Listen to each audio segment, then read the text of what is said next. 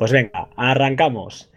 Buenos días, bienvenidos a. Bueno, buenos días, buenas tardes o buenas noches. Bienvenidos a DeckNet, bienvenidos a Naseros Podcast y bienvenidos a eh, Batería 2% Podcast.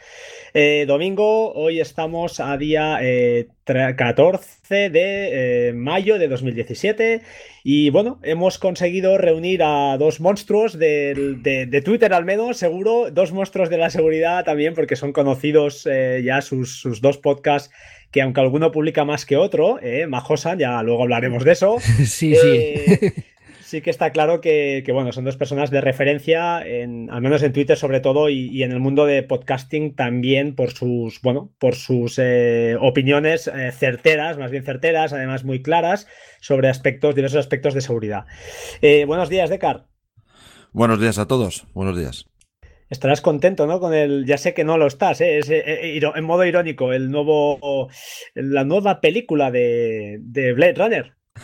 Bueno, no lo sé, todavía hay que, hay que esperar, hay que esperar. El, el tráiler me ha dejado, bueno, ya lo dije en un podcast, me ha dejado un poco, un poco frío, pero bueno, es que el nivel, el nivel es, el, ¿cómo es? El, el nivel a alcanzar es muy, es muy alto, no lo sé, que las perspectivas también igual son demasiado altas, ya habrá que ver. Te veo cambiando la foto ya, ¿eh? Del amigo Harrison Ford, ¿eh? Es una pena. No, eso, eso va a ser difícil, ¿eh? Porque eso es la marca. bueno, y bajo San, bueno, cómo no, tú ya eres un habitual. Tú estás en todas las partes, menos en tu podcast, pero bueno, es lo que, es lo que hay, ¿no? Eso es bueno. Lo primero, buenos días, buenas tardes, buenas noches, según cuando lo escuche cada uno. Y sí, es verdad, yo tengo mi podcast bastante abandonado, lo que pasa que, que salgo en bastantes sitios, entonces colaboro con gente y gracias a eso, pues eh, no me quitan el título de podcaster, sino hace tiempo que me lo habrían quitado. bueno, este podcast es de los tres, es eh, yo un poquito es el que os he convencido, pero vaya, es de los tres. Eh, con lo cual, pues oye, si os parece, el motivo un poquito es sobre todo el ataque de ransomware que, tuvo Telefónica, entre otras, eh, el viernes, que fue un, un viernes negro para, algunos administradores de, sistemas. Y mira, antes de empezar a un poquito a, a que vosotros pues dialoguéis y os deje hablar, que, será seguro lo que, lo que ocurrirá. Me gustaría que, un poquito pues explicaréis eh, básicamente, bueno, ransomware sabemos todos que un poquito ransom es secuestro y ware pues software que secuestra, sabemos un poquito todos lo que hace, ya lo hemos escuchado, pero eh, yo he escuchado y he leído cosas por ahí que me gustaría, si, si no os importara, pues un poquito, hicierais un poquito de, explicación. palabras como botnet, eh, como un dropper, que sería más o menos yo creo que es lo que el enlace, lo que, lo que baja, un exploit, y lo que es un payload. Básicamente por encima un poquito lo que es esto y si queréis ya ligarlo con lo que pasó el viernes y, un poquito pues después empezamos a describir el alcance que tuvo esto, eh, pues os dejo. Si quieres Decar tú mismo o Majosan, como queráis. Que empiece Decar, venga. Le, dejo que empiece él. Eh, no, yo explicar cada, cada eso de... Pero una cosa que me ha llamado la atención en este último, en este, en el WannaCry este, eh, es que yo pensaba que, bueno, o por lo menos hasta ahora yo pensaba que estos ransomware encriptaban de forma indiscriminada. Y parece ser, yo lo estaba leyendo esta mañana, este, este, este, este modelo concreto, este, esta versión de, ransomware, eh, no, no, no, encripta de forma indiscriminada, solamente encripta un, número limitado, o sea, determina, no, o sea, limitado, si es limitado, es amplio, pero es limitado, de tipo de, de archivos. Sí, yo también lo leí, Majosan, si quieres comentar, eh, efectivamente no es otra pregunta que tengo para vosotros después, porque no todas las extensiones se ven afectadas, hay un número limitado de, extensiones de archivo. Sí, bueno, a ver, yo eh, no he tenido mucho tiempo de mirar muchas cosas porque esto saltó el, el viernes, el viernes estuve todo el día trabajando y ayer estuve todo el día de comunión.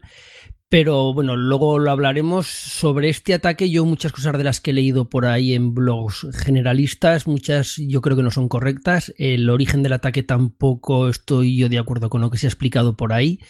Lo poquito que he podido mirar he mirado en sitios más especializados, un poco ya no las típicas webs generalistas eh, que, que hablan sin saber, que igual te hablan de un iPhone que de una televisión que de este ataque, ¿vale? Y, sí, yo creo que este ataque eh, se ha hecho de una manera muy concienzuda, sabiendo lo que estaban haciendo. Ha sido un ataque muy dirigido y luego, pues eso, daré mi punto de vista de cómo se ha realizado porque no estoy de acuerdo en lo que se está comentando por ahí. Eh, cómo se ha utilizado este tipo de ataque que se ha hecho a través de una vulnerabilidad del, protocolo Samba. Mm, Samba es, pues, para el que no lo sepa, un tipo de protocolo de comunicación, igual que existe AFP en, los ordenadores de Mac o, por ejemplo, el típico FTP, pues bueno, es un tipo de comunicación que siempre ha dado muchos problemas. Samba, yo conozco a gente que le tiene mucha manía porque, porque no es un flash o no es, no es algo tan inseguro como flash, y eso está claro, pero siempre arrastra problemas de seguridad. Y bueno, pues explotando este, esta brecha de seguridad de Microsoft, que ya estaba parcheada, ya salió el parche, lo que pasa que no todo el mundo lo parcheó, pues a través de, unas herramientas de las que se publicaron por la NSA hace unos meses, pues eso, eh, han utilizado un, exploit que luego comentaré y, es muy curioso que, hayan caído empresas grandes, por supuesto habrá caído muchísima gente pequeña, porque claro, los, titulares son pues que ha caído Telefónica, que ha caído Gas Natural, que ha caído los hospitales en, en Londres, pero claro, nadie dice si, si, se ha infectado y ha caído, pues yo qué sé, la gestoría de debajo de mi casa o un despacho de abogados pequeñito, ¿sabes?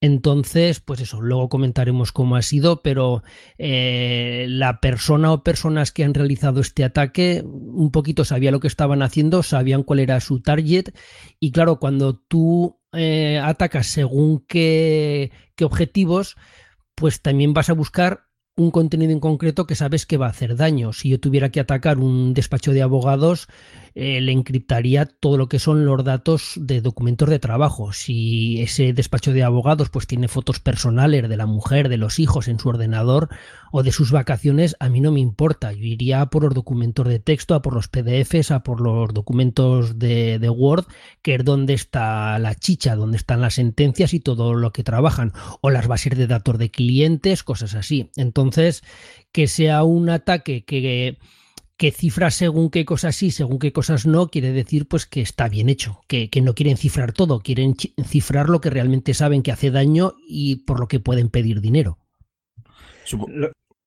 Adelante, adelante, Decar. Sí, supongo, eh, eh, estoy un poco de, acuerdo con, con porque eh, este, esta versión, esta, este tipo de, de ransomware, de luego, tiene unas especificaciones un poco especiales, porque eh, el hecho de limitar la encriptación a cierto tipo de ficheros. Luego el hecho de, tener un kill switch, que eso es una cosa que, o sea, que es capaz, el tema este ya sabéis, del dominio, que comprobaba si existía un dominio determinado y como no existía, seguía adelante, adelante hasta que alguien lo ha comprado por, lo ha puesto en marcha por, por 10 dólares y al existir el, el dominio, no se ejecuta, el payload, como decía Frank, eh, no se ejecuta. Eh, es una novedad, son ciertas cosas de lo que lo hacen eh, especial, pero yo creo que lo hacen especial en el sentido de que el, el autor o autores de, de, este, de este, no sé cómo llamarlo, esta versión de ransomware, lo ha querido hacer muy, digamos, muy fino. O sea, ha querido hacerlo eh, no, no, pedía eh, 3.000 dólares, pedía eh, una cantidad de dinero baja, quería hacerlo, digamos, de una manera, mm, no sé si, realmente ellos eh, suponían el impacto real que iba, que iba a tener la propagación. Bueno, yo lo que sí que por, mis vagos conocimientos, lo que he leído estos días y bueno, más o menos lo que tenía entendido, estamos de acuerdo en que, por ejemplo, un, ransomware muy famoso fue CryptoLocker. En su día pedían también alrededor de. No piden cantidades muy, muy altas, ¿no? Por lo que tengo entendido, pues para eso, para que la gente no, no vea una. Esa, esa franja, ¿no? Decir, bueno, pues pago y mira, así, me lo, así lo recupero. Que aunque no es garantía, pero bueno, sí que es, es, habitual, ¿no? Que pidan cantidades más o menos razonables. Otra es lo que os comentaba, bueno, quizá parece que el ataque pues, ha tenido un primer actor que sería una botnet, ¿no? Que es la que ha hecho el spam masivo de, de emails No se sabe si ha entrado vía email, como decías tú, Majosan, yo, yo no entiendo. No sé si es posible, una, una empresa como Telefónica, donde hay unos proxies que capan casi todo, que quizá la vía entrada más que vía correo haya sido, pues, por ejemplo, vía pendrive. ¿Por qué no? No lo sé, no tengo ni idea. Y después otra cosa que os quería lanzar también aquí para, para hablar es si el nivel de afectación ha quedado todo en máquinas cliente o realmente ha llegado a servidores, cosa que yo también dudo mucho porque dudo que los servidores tengan, sean, sean Windows, ¿no? Bueno, hay mucho Windows, ¿eh? por ahí, mucho servidor de Windows. O sea, por supuesto, eh, hay muchísimo más de Linux, muchísimo servidor en Linux es lo que más existe por ahí, pero también sigue habiendo mucho Windows Server. ¿eh? Es que, a ver, eh, voy a explicar un poco mi versión, ¿vale? es, va a ser un poquito contradictoria con lo que la gente ha leído por ahí. Como ya digo, no he podido profundizar mucho porque me pillado en un fin de semana muy malo y el ataque salió el viernes. Pero eh, ya con Decar estuvimos mucho rato por la tarde tuiteando con las informaciones que había. Tuvimos una larga conversación a través de Twitter y, yo lo que se me hacía raro es que se lo hubieran colado así a Telefónica. Se me hacía muy raro.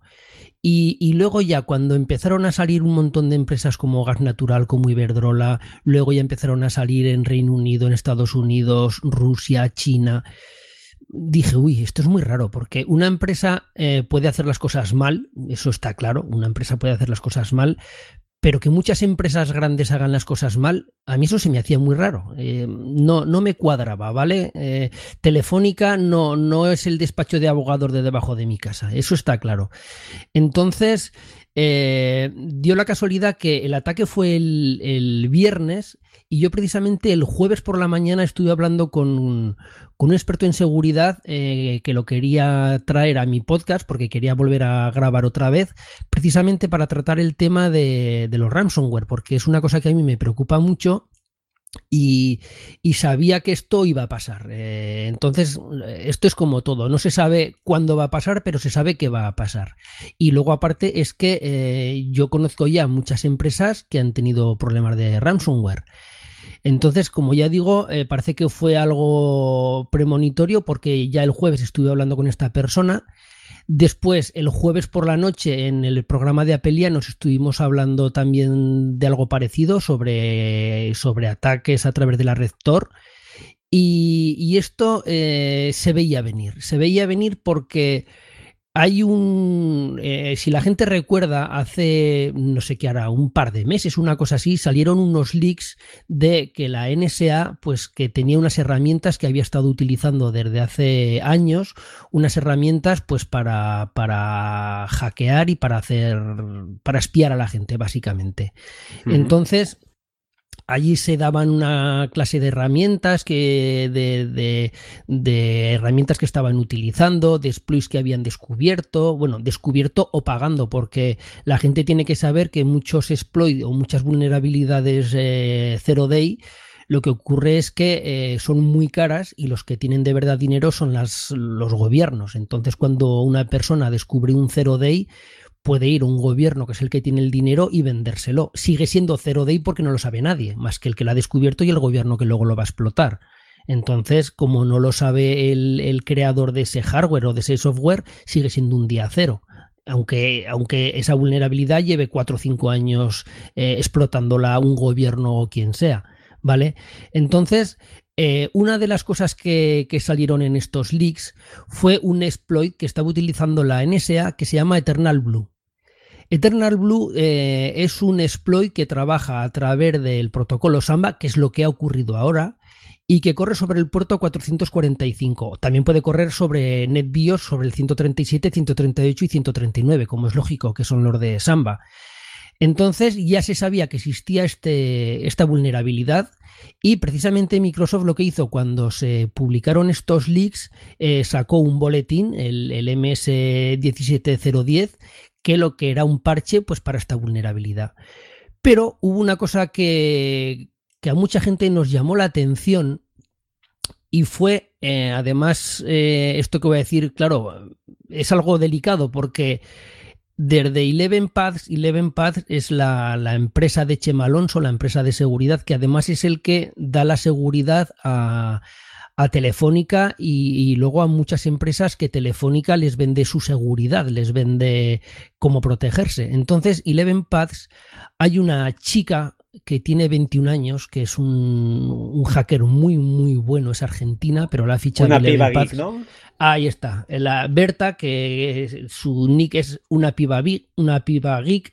Entonces, esta chica hace, no sé qué hará, dos semanas publicó un paper y un vídeo explicando cómo a través de Eternal Blue y de Double Pulsar se puede obtener una shell, es decir, se puede controlar una máquina, ¿vale? Entonces, una máquina Windows. Entonces en el vídeo se ve pues como haciendo pues unos procesos que no son muy complicados además, pues ella consigue tomar el control de un ordenador Windows.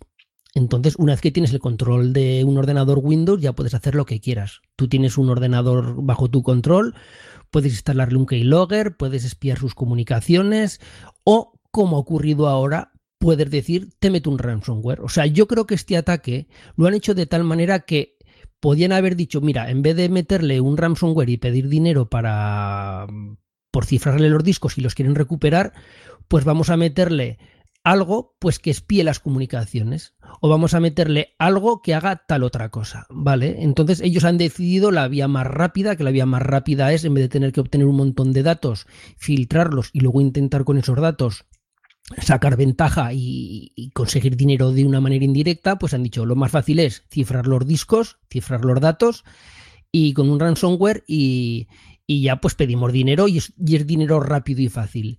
Entonces el, problema no está en el, en el, ransomware, el problema es cómo, cómo se han infectado esas máquinas, o sea, cuál ha sido el método de, de, infección. Y yo creo que ha sido, como he dicho, a través de Eternal Blue, porque... Eh, ayer o esta mañana desayunando, ayer por la noche me parece, vi imágenes de eh, cajeros en China, una pared eh, con cajeros en la calle, con 8 o 9 cajeros, los 8 o 9 cajeros pues con el mensaje del cifrado de, del ransomware.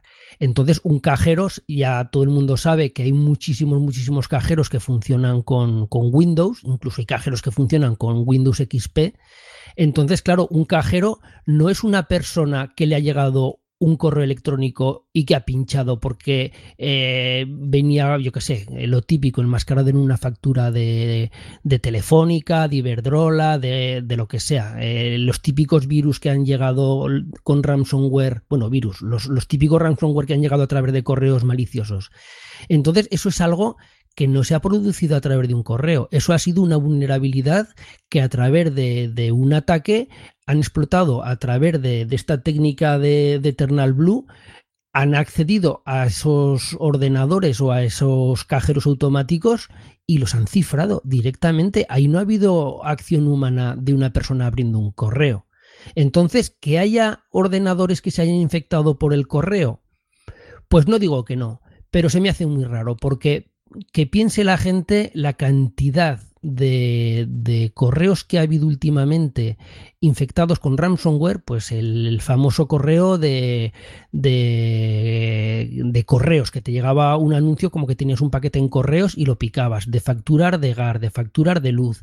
Entonces, eh, ¿tú crees que... Pero, esa, pero, eh, vamos a ver, es que esa es la diferencia de este elemento. Claro. Es que este, hasta ahora el, ransomware se quedaba en, el, en la máquina del que picaba, del que, hacía el clic en el, en el phishing que le llegaba.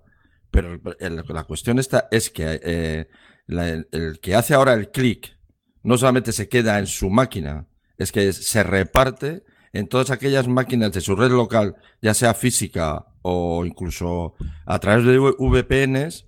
Se, eh, o sea, lo que hace el, el virus este, bueno, el malware, eh, lo que hace es buscar a través de la vulnerabilidad esta de la NSA, busca ordenadores que tengan esa vulnerabilidad y infecta esos ordenadores. No, pero los ransomware siempre han funcionado así. Muchísimos ransomwares ya funcionaban así, que te cifraban el, ordenador de tuyo más toda la red. Eh, en la empresa de mi hermano ya les pasó hace dos años y no había salido el tema este. O sea, eh, precisamente eh, lo, malo que tienen los ransomware, si están medianamente bien hechos, es que no te cifran tu ordenador, te cifran toda la red. Incluso eh, ya sabéis que muchos ransomware te cifran el ordenador pero una vez que te cifran el ordenador, tú tienes un NAS o si es una empresa, tiene un servidor con backup y dices, vale, pues eh, me ha cifrado mi ordenador, me voy al servidor y, recupero el backup. Pero es que también cifran los backups. Es decir, los ransomware hace muchísimo tiempo que cifran todo lo que pillan. Te cifran el ordenador, todos los ordenadores de la red, el NAS o el servidor con los backups, los discos duros externos, el pendrive que le pinchas. Entonces yo no, sé por qué se han montado tanto, si eso ya se sabía. Yo creo que, no sé, yo tampoco soy. Eh, yo creo que esta es la primera versión en la que se infecta el ordenador, no los.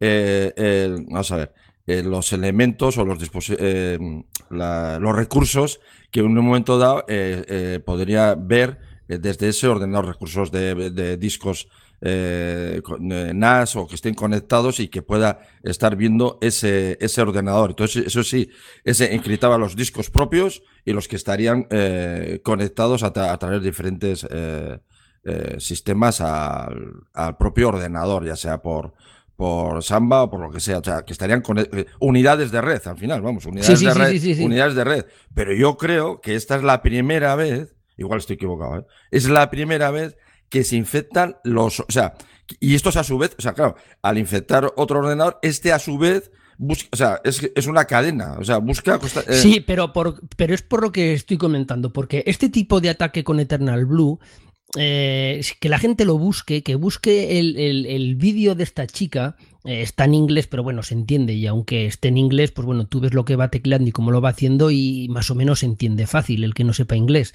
Tú ves cómo hace un escaneo de la red. Entonces tú, en el momento que tienes el primer ordenador, el propio programa eh, hace un escaneo de la red y le saca la IP local de todas las máquinas que hay en esa IP. Pero es que además el, programa lo que hace es, le dice, oye, búscame todas las máquinas que tengan Windows con el sistema x86 en 64 bits y búscamelas. Y una vez que las busca, le hace como si dijéramos un listado y dice, vale, estas son las máquinas a infectar. Pues vale, ya las tengo. Ahora hago el ataque y a esas las, las, infecto.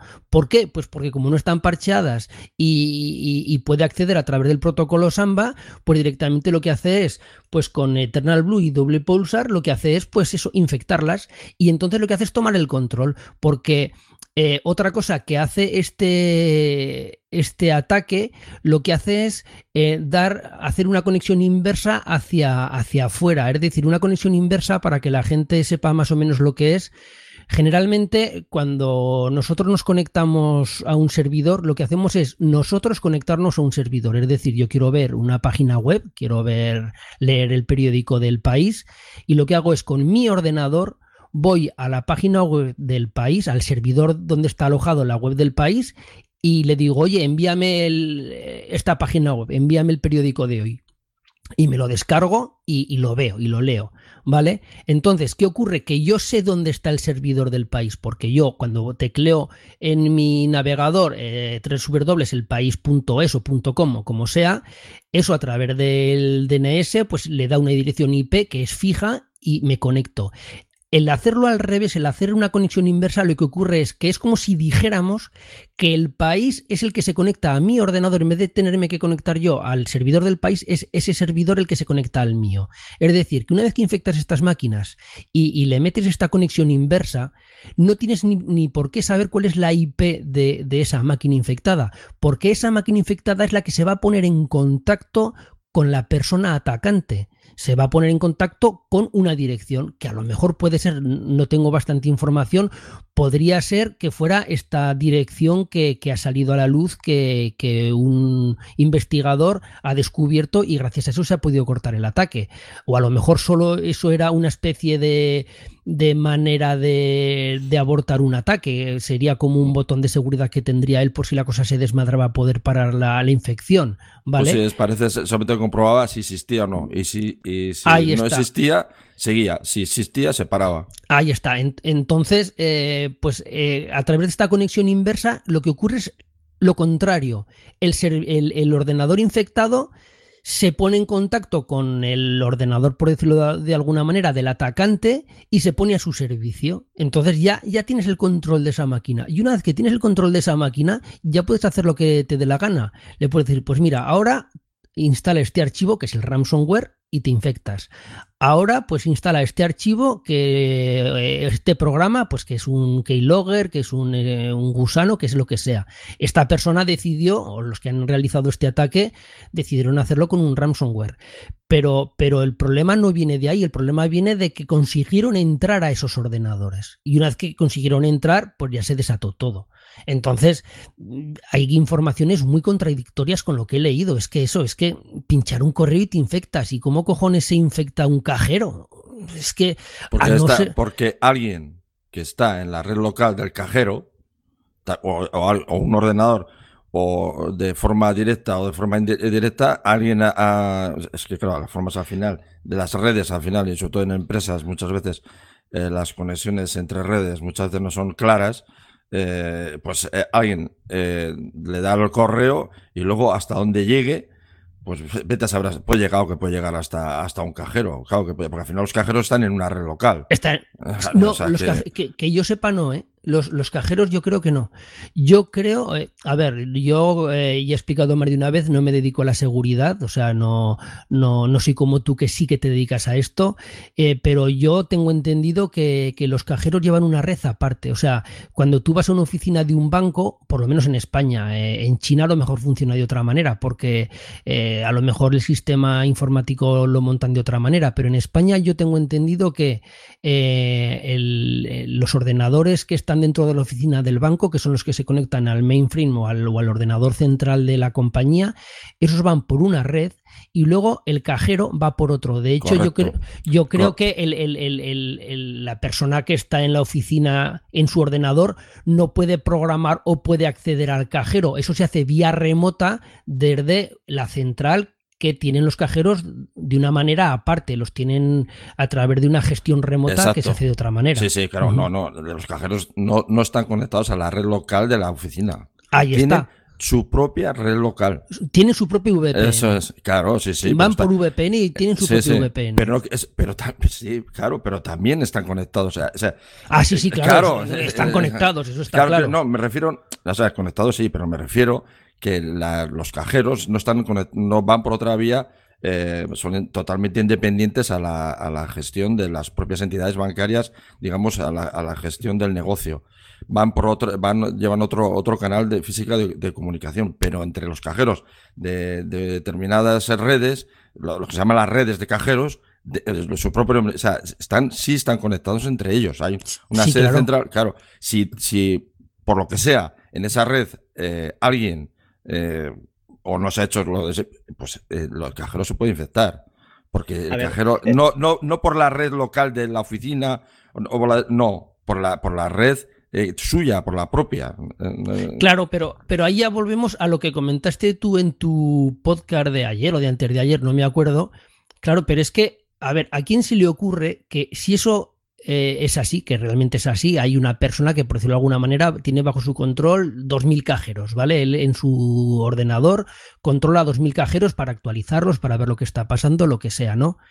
Pero y me estás diciendo que esa persona que tiene acceso a 2.000 cajeros o 5.000 o los que sean, también tiene en ese mismo ordenador eh, conexión con la red local, con acceso exterior, que en ese ordenador lee el correo, que ese tío que tiene bajo su control un montón de cajeros puede leer un correo que le envíe un amigo con un adjunto o con lo que sea.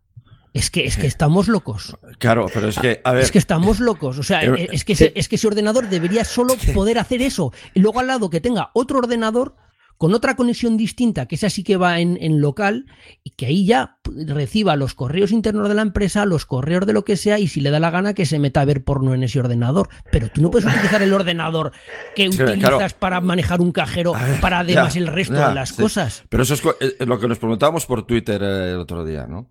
En, una, en estas grandes corporaciones como, como Telefónica o, hmm. grandes corporaciones así, cualquiera puede ejecutar o sea, yo para mí eso me ha sorprendido muchísimo, porque yo conozco grandes redes y, claro, eh, no puedes ejecutar. O sea, a mí yo estoy eh, en, eh, estoy en un ordenador de una de una gran corporación, yo he, estado y, claro, me llega cualquier ransomware por el, correo electrónico. Yo, yo que soy un inútil total, le doy al clic y le doy pues me, sale un aviso del ordenador que, o sea, yo no tengo autorización, yo no puedo ejecutar Correcto. absolutamente nada que me llegue. O sea, tengo una más un ordenador, estos ordenadores de, de grandes corporaciones son súper aburridos, porque son planchados, que le llamo yo. Esos ordenadores, o sea, siempre arranca lo mismo sí, pero eh, eh, disculpa una cosa, mira, yo os quiero comentar dos cositas rápidas antes de, que os dejo, ¿eh? eh una cosita, estoy viendo en Malwarebytes, que es una, bueno, un blog que publican esta gente de, de, Malwarebytes,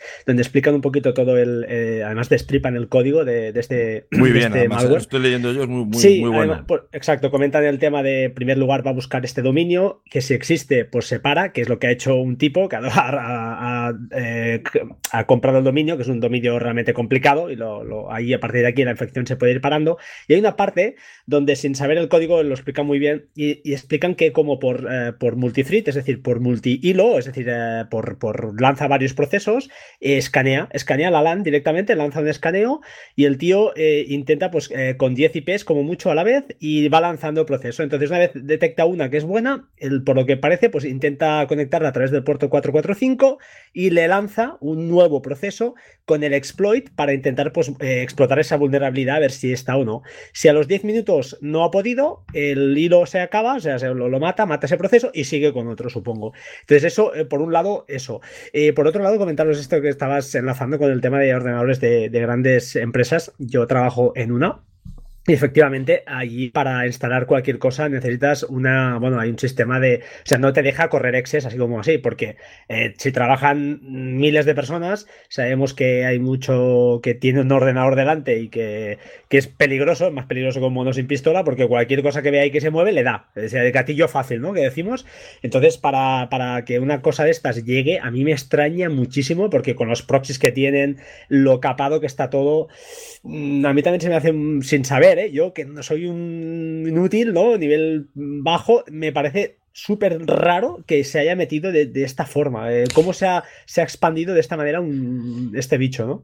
Sí, pero es por lo que digo yo, es que con, con, con, esta, con este conjunto de herramientas eh, que he comentado, con, con, Eternal Blue, realmente utilizan eh, Eternal Blue, Double Pulsar, Empire y Meterpreter, ¿vale? Entonces, con eso lo que consiguen es poder hacer lo que quieran porque escalan lo que se llama privilegios, es decir, pueden acceder al ordenador sin necesidad de tener el hay usuario y contraseña. Pero claro, si tú ya estás dentro y ya tienes los privilegios, eh, es que eh, por eso se me hace tan raro el decir que es que eh, una persona le ha, hecho clic a, una factura falsa en un correo electrónico, porque ¿cuántos correos electrónicos se recibirán al día? Es que, a ver, una gran empresa como Telefónica ¿Cuánta gente hay trabajando con ordenadores? Y, como dice muy bien Decar, habrá gente lista y habrá gente pues que no tendrá ni idea de informática, que su trabajo es meter datos en un ordenador que no sabrá a lo mejor ni lo que está metiendo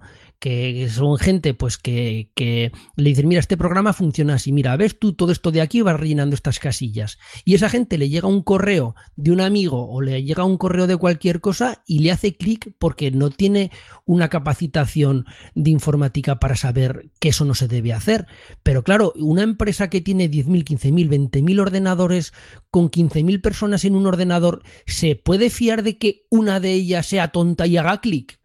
Entonces, Claro, es que Telefónica o estas grandes empresas eso lo tienen capado. O sea, aunque, aunque haya una persona que haga clic, pues bueno, pues tú haces clic, pero te saldrá un mensaje o tendrás un firewall o tendrás algo que te dirá, no, no, es, que no, no puedes hacerlo. Entonces, a mí por eso la idea de, del correo y que un tonto ha hecho clic en un correo con una factura falsa o con lo que sea, no me termina de convencer, no me termina de convencer por eso. Eso le puede pasar, como he dicho, al despachito de abogados que son abogados, que tienen un ordenador y lo utilizan, pues porque su trabajo tienen que usar un ordenador, pero no les gusta la informática y, no saben que eso no se puede hacer.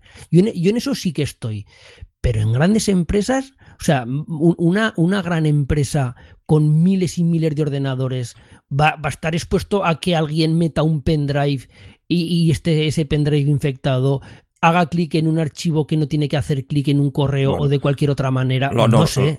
Lo, normal además es que el pendrive no funcione. Es que no funcione. claro.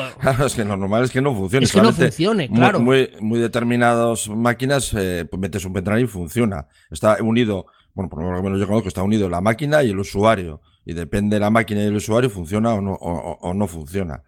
Pero lo curioso es que todo lo que se estaba filtrando en, eh, a través de Internet, de los propios empleados de, de, las empresas, empezando por la de Telefónica, otra cosa que llamaba la atención es cómo les habían mandado apagar los ordenadores a través de la megafonía. Sí. Eso, no, no, es que, claro, yo lo leía, claro, es, que, dices, cuando, cuando hoy en los sistemas de administración de grandes empresas, los administradores pueden hacer absolutamente lo que quieran, o sea, que es lo normal. Pueden apagar, pero apagar, y cuando es apagar es literalmente apagar todas las máquinas de un solo golpe.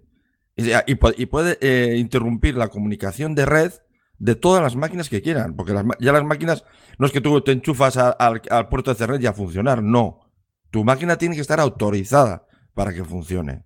no solamente es conectarte, muchas veces antiguamente no, lo típico, no, me conecto por aquí en la esquina y puedo hacerlo. No, no. Tu máquina tiene que estar autorizada para que realmente el puerto funcione. Quiero decir, que, que, y claro, dice lo que dice Mark eso evidentemente esto, son medidas que en el despacho de abogados de abajo de, no, pero en grandes corporaciones como Telefónica o como algunas otras grandes empresas a, nivel de España y en otras, claro, tú ves, yo no puedo dar nombres, claro, pero ves, dices, pues supones que, que la mayoría de estas empresas tiene como mínimo esos niveles, incluso más, ¿no? Pueden tener. Y claro, todo lo que se estaba filtrando esa mañana es que era era ilógico, era, ilógico. Era, ilógico. no sé, yo no me lo puedo, o sea, siempre hay que tomarlo todo esto con precaución, porque no me lo puedo creer las cosas que se estaban eh, eh, eh diciendo. Es que, es que, pero si es que es tan fácil como dices tú, o sea, solo que, que, le des, claro, pero es que eso previamente se tenía que haber hecho y a mí se me hace muy raro que no estuviera hecho. Es que, es que poco menos que en Telefónica era un tío con una bicicleta pasillo por pasillo con un micrófono que todo el mundo apague los ordenadores. Cuando lo rápido es, claro. O, como dije por Twitter, un tío con una motosierra cortando el mazo de cables del servidor. esa, imagen era muy buena. ¿eh? Me acuerdo, porque me acuerdo de la peli. Eh, claro, en la película de la jungla de cristal lo hacen así: conjunte una motosierra y corta todos los cables del servidor. es que chico. pero, pero independiente, eh, fijaos en, el, documento que ha colgado en, el lado del mal, ¿no? El amigo Chema Alonso, explicando un poquito y la explicación que dan de por qué no habían aplicado ese parche cuando ese Microsoft se ha sacado de encima enseguida rápido porque ha dicho, pues lo que has comentado tú, ¿no? Que después de que, de que se publicaran, creo por Wikileaks, todas estas vulnerabilidades, ellos dijeron, oye, no, no, nosotros ya en marzo sacamos un parche que corregía todo esto. Eh, está claro también que se hubiera en principio ha estado aplicado este parche, no hubiera ocurrido esto. La, razón que dan no, eh, habría ocurrido, compañía, no, habría ocurrido en la medida que ha ocurrido. Correcto, pero al menos pero dan una razón un poco pobre, ¿no? Lo cierto es que dicen que claro que no se ha aplicado el parche porque a veces eh, bueno, algunas aplicaciones internas sufren eh, pues bueno, incompatibilidades. Yo esto no sé cómo lo veis vosotros. Bueno, bueno, según, según Chema Alonso, que eh, yo pensaba que estaba solo en mi, en mi podcast. Resulta que Chema Alonso eh, piensa como yo en el tema de la seguridad, porque según él le ha quitado importancia, vamos, que no ha pasado nada. yo estaba leyendo la entrada y, y, él le quita importancia de tal manera que dice, bueno, que no ha pasado prácticamente nada. En, eh, habría que preguntarle a Payete, al, al jefe eh, todo eh, todos los sueldos de toda la gente que salía de Telefónica y todo esto, habría que preguntárselo, pero bueno, él, según él, no ha pasado nada. O si pues, la entrada viene a decir más o menos eso. Claro, pero, pero es que es lo que he comentado antes. O sea, es que eh, la empresa de Chema Alonso, que es la que lleva la seguridad en Telefónica y Leven Paths, Hace dos semanas dice, se puede hacer un ataque a una máquina así, en Windows.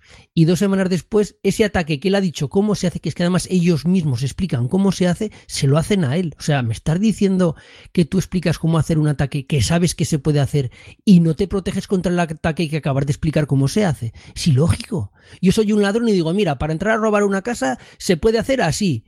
Coño, y a las dos semanas me entran en mi casa con el sistema que yo he explicado. Claro. no, es, es que es de tonto. Exacto. es, que, es, que, es, ilógico. Otra cosa es que dijera, es que yo no sabía que se podía hacer esto. Si tú mismo en, en, en un vídeo y en un paper dijiste cómo se hacía, tú mismo, tu propia empresa. Y, luego, claro, el, el, tweet que puso inicial, es que eso, claro, eso rompió, eso de quitarse del medio, aunque luego lo trató, claro, el hombre lo ha tratado de, de, arreglar, pero claro, es que el primer tweet que le, pues, le debió salir del alma, pues claro, se quitó del medio en cuanto a responsabilidad. Y claro, eso es lo que luego eh, a nivel de redes sociales, claro, porque él en el primer tweet dice, no, no es mi responsabilidad. Claro, ahí ya, ahí ya le cayó todo, de todo del mundo.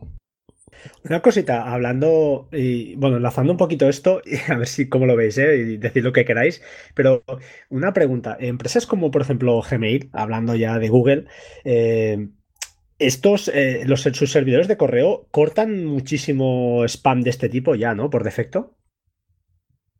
Sí, pero claro, el, problema está. A ver, por ejemplo, también en el, en el artículo de, de, Chema Alonso, eh, decía que, claro, que virus total no lo detectaba. Pero es que es lógico, si yo creo un virus hoy y te lo envío a ti, a tu correo o te lo envío de cualquier manera, claro, lo acabo de crear. Es imposible que lo detecten los, los antivirus, por decirlo de alguna manera. No está marcado. Una vez que se infecta a la gente ya aparece como marcado. Entonces, eh, ese es el tema, que, que, que el virus, eh, virus ransomware realmente no es un virus, pero bueno, como todo el mundo le llama virus a todo, entonces, claro, es que, no sé, es, que el primero que lo recibe es que, claro, no se sabe que existe ese malware. Ya no vamos a hablar de virus, malware. Entonces, claro, eh, tienes que tener otras medidas de protección porque tú no te puedes fiar de que te lo corte un antivirus. Si tú eres el primero en recibir la vulnerabilidad, o sea, en, recibir el, el malware, es que te lo comes con patatas, sí o sí. Pero eh, Majosa, una cosa, en esto que hace referencia tú de que Virus Total no lo, pillaba, ojo, yo la captura que vi en la entrada de, Chema Alonso eh, no era, a ver, la mayoría creo que pasan 50 o 60 antivirus diferentes, creo que 13 lo pillaban ya, ¿eh? lo que pasa es que luego, al día siguiente, claro, ya los 50 y pico lo, pillan, lo meten en su catálogo y ya queda... Yo os decía esto... Sí, pero no lo pillaba como ransomware, lo pillaba como, como otras cosas. En, en la captura que dices tú, es verdad que a mí también lo que me choca es que dice, no, como veis aquí no está como ransomware sí, vale, no está como ransomware, pero te lo pilla de muchas otras maneras. Eh, te lo pilla como un es código malicioso, claro. Entonces, a mí no me vale. Lo que pasa que antes de que ocurriera esto, te pillaba un montón de, de, motores de búsqueda de virus, te daban positivo y a partir de eso ya se, se, se, daba también como positivo, pero además con la variante de ransomware. Entonces, a mí es una explicación que tampoco me convenció, o sea que, no sé, a mí se me hace. Es, que. Mm, este artículo no tiene. Yo no veo por dónde cogerlo. Es que no veo por dónde cogerlo. Eh, la entrada esta, exacto, exacto. Yo opino lo mismo que Magresa. Esta entrada de, de Chema Alonso es. Eh, es, eh, es que el, hombre. Este hombre se equivocó en el primer.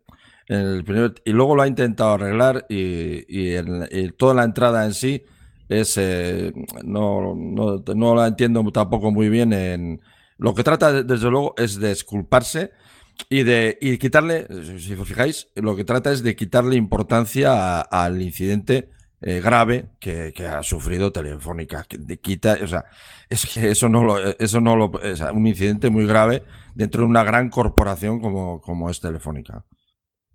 Eh, a día de hoy comentar que también en la misma, bueno, está muy bien, yo no lo sabía eso, en la misma entrada comenta, hay un enlace a una página que es blockchain, que, que, por lo que parece, pues bueno, metes la dirección donde, donde se debe hacer el, pago de bitcoins y te dice lo, las entradas que llevan, ¿no? lo que llevan recaudado.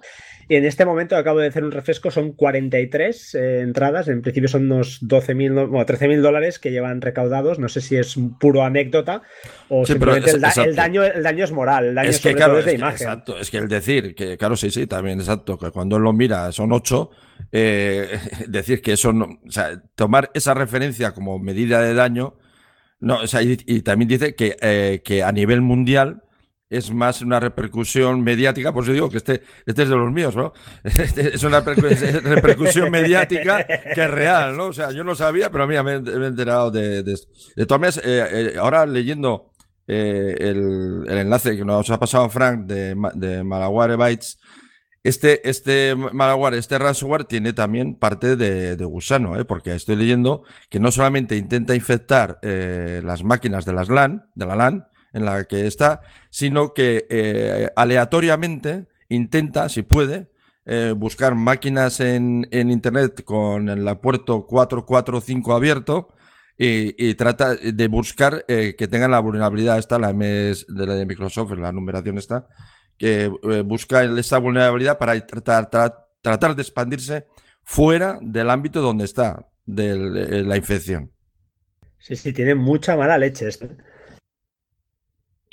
Sí, sí, o sea, que tratan, esto no, yo no, lo sabía, pero lo estoy leyendo aquí, y, no solamente buscan en, el, en la red local, sino que trata de buscar aleatoriamente, no busca, o sea, eh, eh, digamos que establece un rango de direcciones aleatorias de Internet, y desde cada máquina infectada, claro, esto es cada máquina infectada, trata de buscar en, un rango corto de direcciones de Internet eh, máquinas con el puerto 445 y la, y la vulnerabilidad MS17010. Correcto, si os lo pongo ahí en el, en el chat del, de Mumble, eh, os he puesto el extracto que como comenta, como comenta Decar, la verdad es que tiene, tiene bastante, bastante mala baba. Y yo entrando en esto, y eh, quería enlazar lo que os comentaba antes de, Google, lo decía porque hay, bueno, mucha, y enlazando con el tema NAS, yo soy de los que piensa que no me gusta tener el servidor de correo en mi propio NAS por eso, porque pienso que la gestión que yo haré no será mejor que la que me hace Google, aunque pago un precio de la privacidad, pero en cuanto a seguridad, eh, me siento más seguro que, los servidores de Google con, también tendrán sus proxies y sus antivirus, pues me filtren gran parte de, correo de este tipo, ¿no? Eh, ¿qué, piensas de esto, eh, Majosan? Pues no estoy de acuerdo porque te puede, el propio correo te puede venir de un amigo es decir, un amigo que está infectado y que, y que accede a su libreta de direcciones y te envía un correo ya infectado y tú ves el correo que es de Pepito, que es tu amigo, que Pepito, joder, ¿cómo me va a engañar si, si es colega mío? Entonces, eh, te puede llegar por cualquier sitio. Eh, lo que está claro que si a ti te llega una factura de Endesa y tú no, eres de Endesa, hay que ser muy tonto para abrir la factura. Si tú no eres de Endesa, como ha ocurrido muchas veces, o, te llega una factura o cualquier notificación del Banco Santander y tú no eres del Banco Santander, pero realmente te puede llegar por cualquier lado. El, es que el, problema es... Eh, ¿Cómo de securizado tienes tú eh, tu sistema? Sea una empresa, sea una pyme o sea un particular. Eh, ¿Qué nivel de paranoia tienes? ¿Y qué nivel de medidas de seguridad pones? Eh, siempre se ha dicho, y es verdad, que la seguridad choca con la comodidad. Es decir, cuantas más medidas de seguridad tengas y más complejo hagas todo, pues será más difícil de que te ataquen, pero para que, para que tú hagas cualquier cosa, en vez de hacer un paso, tienes que dar dos o tres pasos y eso pues es, más latoso de hacer. Entonces, eh, yo creo que cada cual tiene que saber eh, qué datos maneja, cuál es el nivel crítico de, de los datos que maneja, porque no es lo mismo que te cifren un disco o que accedan o tengas una, salida de datos de las fotos de tu niño que ha hecho la comunión a que tú seas una gestoría y, tengas una salida de datos de, todos tus clientes. De, porque una gestoría tiene eh, las facturas y los datos de, todos sus clientes. Entonces, eh, no es lo mismo protegerte a ti en tu casa que proteger eh, tu ordenador de la gestoría.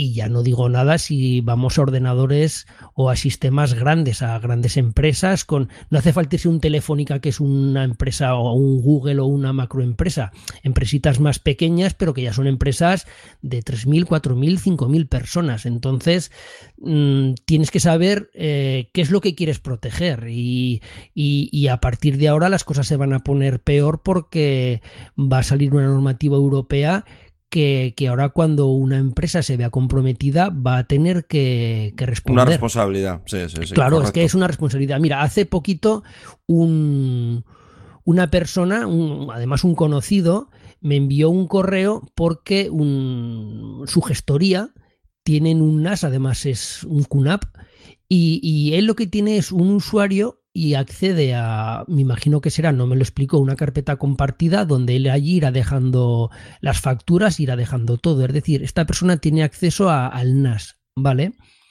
Y, y me preguntó si se podía conectarse por HTTPS al NAS.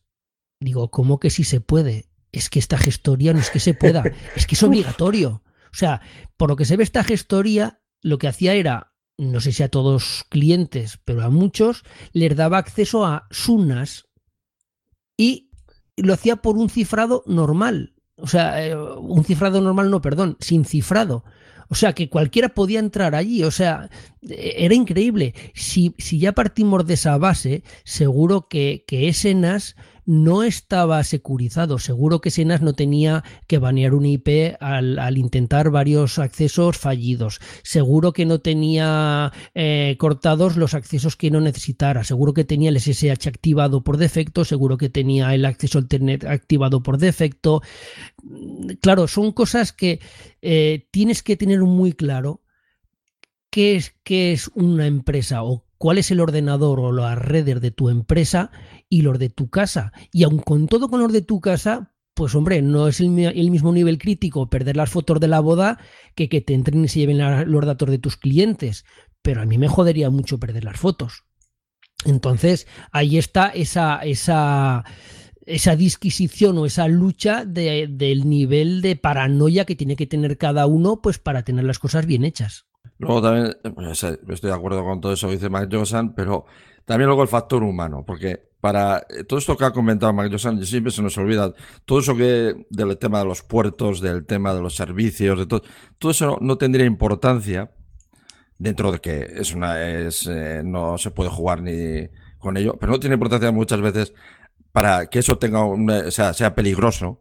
No solamente tienes que tocar el NAS, tienes que tocar también el router. Y, eso, y eso es lo que muchas veces eh, lo que pasa es que eso, que se toca primero el NAS de mala manera, pero no pasaría nada. Pero el problema es que luego se va al router, oye, que no funciona nada. Pues bueno, pues ponme la dirección del NAS en el DMZ. Y ya está. Sí, sí, sí, sí, sí. O, una cosa que en eso discrepamos tú y yo por eh, los cruces de tweets que hemos tenido, por ejemplo, tener, tener el, WPS, tener el plug and play abierto, o sea, el, tener el, en un, hablo de NAS, pues se podría hablar de muchos otros servicios, ¿vale? o, de dispositivos, pero vamos a hablar de un NAS, ¿vale? Yo tengo en mi NAS activado que pueda acceder al plug and play del router y, luego tengo el router que sí que acepta el plug and play, lo tengo activado. Entonces, claro, eh, ese es el problema, que alguien accede, aparte por supuesto, tengo todos puertos abiertos y tengo todo. Pues claro, alguien que accede a mi NAS, alguien que accede a mi ordenador, me infecto con un ordenador, el ordenador va al router y dice, anda, mírame a ver qué es lo que tengo en la red. Y anda, pues mira, tengo un NAS, tengo estos dos o tres ordenadores. Pues oye, ábreme, claro, con un plug and play lo puedes hacer. El ordenador le dice al router, mira, ábreme este, este y este puerto. Y luego va al NAS y le dice, oye, que ya tienes estos puertos abiertos. Y ahora ya tengo salida por ahí. Es decir, que eh, por supuesto que si tú tienes el plug and play activado y tienes todo bien, no tienes ningún problema. Pero claro, si, si tienes el plug and play activado y tienes cualquier problema, por ahí te hacen un roto muy grande. De hecho, para que os hagáis una idea, los, routers de, Asus, yo utilizo Asus, tiene como si dijéramos un programita que te chequea varios puntos del router a ver si el router está seguro o no. Lo hace de manera automática y te dice, oye, que esto lo tienes mal, cámbialo. Entonces, una de las cosas que da como factor de riesgo y aconseja tenerlo deshabilitado es el plug and play y el DMZ y el WPS.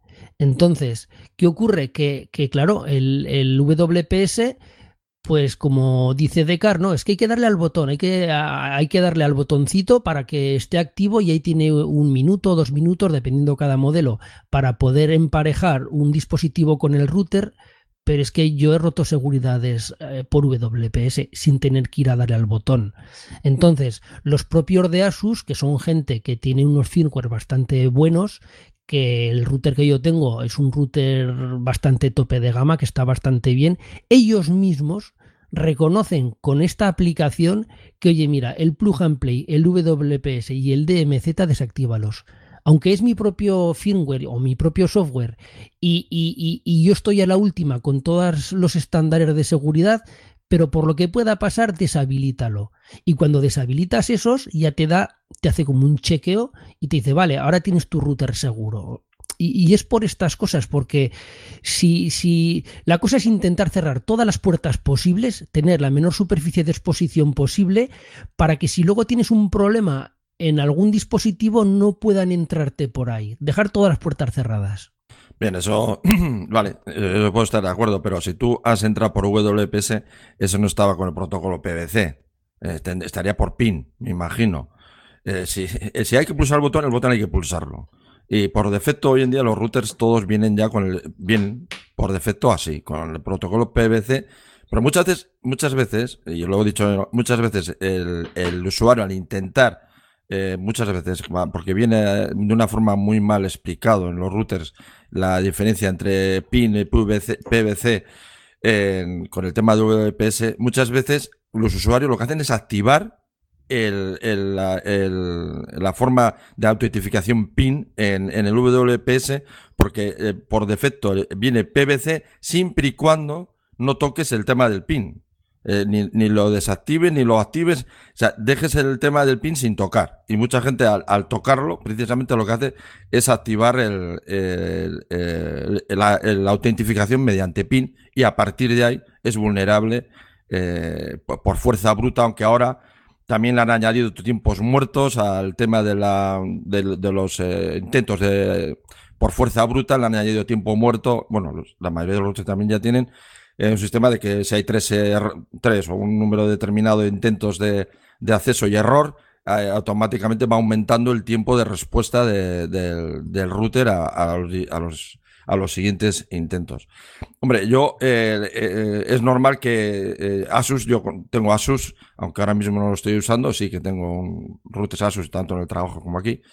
Y, sí, ya sé, la, aplicación esa que dices es, es correcta pero eso también es poco como curarse en salud, ¿no? Es decir, no, yo digo que todo esto, cierras todo esto y así yo también me quito cualquier eh, responsabilidad de encima, ¿no? Pero muchas veces, si desactivas todo eso, vas a quitar un montón de funcionalidades y un montón de, de muchas, muchísimas aplicaciones que te van a dejar de funcionar. No solamente en el tema del, NAS, sino a nivel de software de, ordenador.